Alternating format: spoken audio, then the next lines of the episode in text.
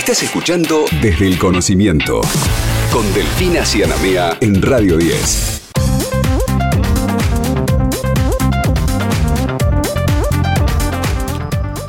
Y nos metemos ya mismo en la primera nota del día de hoy, aquí en el aire de Desde el Conocimiento, y estemos en contacto con María Cristina Pacino, que es coordinadora de la especialización en Ingeniería de Petróleo y Gas de la Facultad de Ciencias Exactas, Ingeniería y Agrimensura de la Universidad Nacional de Rosario.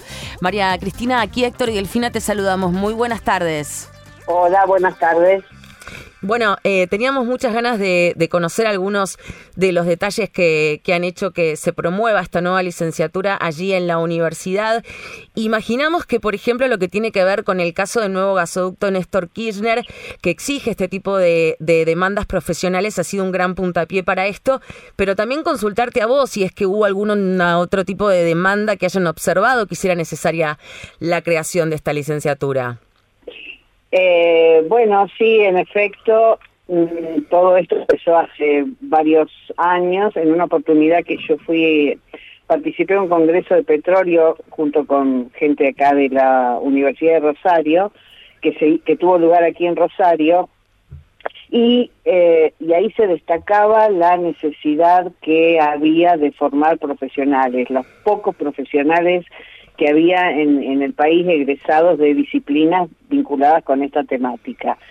Y bueno, desde ahí empezamos a trabajar y la verdad que desde la institución eh, tenemos una un espectro de, oferta académica, logramos generar que cubre todas las opciones, desde el pregrado eh, con diplomaturas, el grado con licenciaturas, eh, esto es una especialización ya para, para profesionales. Eh, tenemos además una maestría en, en, energía para el desarrollo sostenible y nuestra joyita fue el doctorado en energía que se aprobó recientemente en la universidad. Así que bueno, tratamos de cubrir todo el espectro en una apuesta a la capacitación en estas temáticas y con mucho mucho éxito, mucha demanda, por suerte. Bien, bien. Se, se habla de la existencia de, de, distintos, incluso nuevos yacimientos en nuestro país. ¿Hay alguna idea respecto de esto? ¿Se sabe o se puede estimar cuánto más de esos recursos tenemos bajo el, el suelo argentino?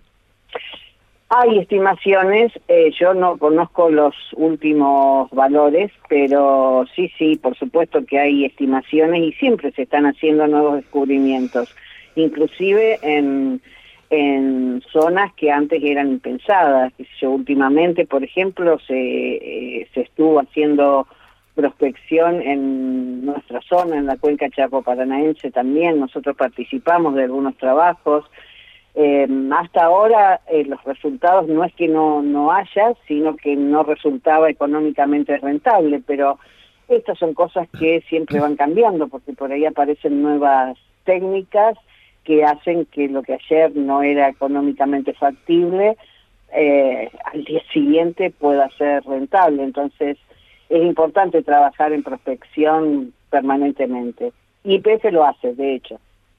Aquí lo necesario también eh, tiene que ver con esto de adaptarse a la incorporación de nuevas tecnologías a esta actividad, ¿no? Porque uno desde afuera supone que es ubicar este, determinados yacimientos, eh, trabajar en la extracción, pero las tecnologías han ayudado mucho en este último tiempo a mejorar la calidad del trabajo que se hace con, con respecto a la extracción de petróleo.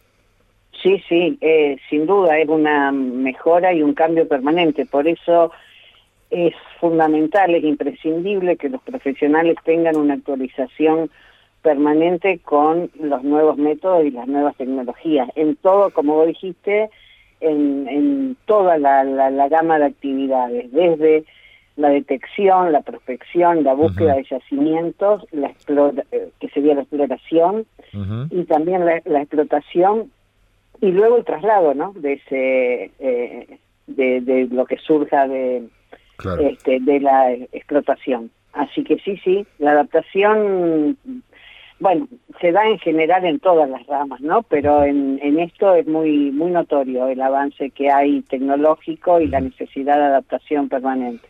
Va sumando exigencia, ¿no? Claro, claro que sí. Eh, hay cosas que se van solucionando, ¿no? Eh, o sea, la tecnología va aportando nuevas herramientas que, que dan nuevas soluciones, pero también, eh, bueno, hay que aprender a utilizarlas, esas herramientas. Claro, claro. ¿Qué nos podés adelantar de los contenidos que, que van a haber dentro del marco de esta nueva licenciatura, de esta nueva oferta que, como recién ya nos decías, ha tenido, ha sido muy bien recibida? Bueno, la, eh, la especialización eh, ya lleva eh, un par de años en marcha, ya tenemos algún egresado.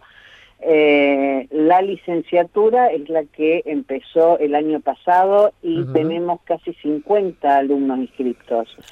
Em, claro, esto, la pandemia nos trajo esta posibilidad de virtualizar muchas de las actividades.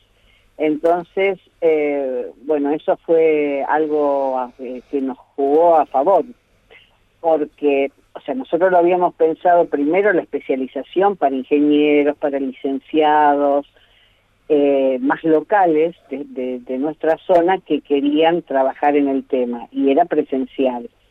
la licenciatura es para técnicos en la materia que quieren acceder a un título de grado universitario, pero todos estos técnicos están en su mayoría en el sur, en la Patagonia, algunos en Mendoza, otros en Salta, entonces esta virtualización eh, hizo posible eh, que la, la oferta esta académica fuera también aceptada.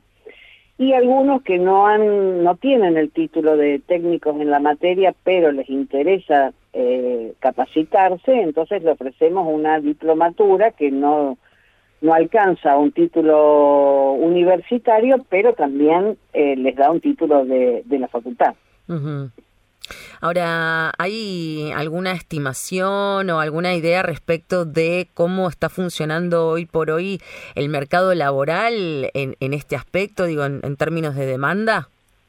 Sí, la demanda es mucha, em, es eh, constante en todas las ramas, por eso creo que el interés que ha despertado.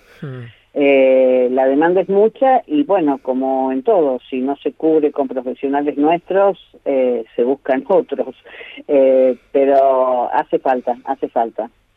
María Cristina, te agradecemos muchísimo por este contacto, te mandamos un abrazo grande. A ustedes. Hasta luego. Adiós. Chao, chao, hasta luego. Estás escuchando Desde el Conocimiento con Delfina Cianamea en Radio 10.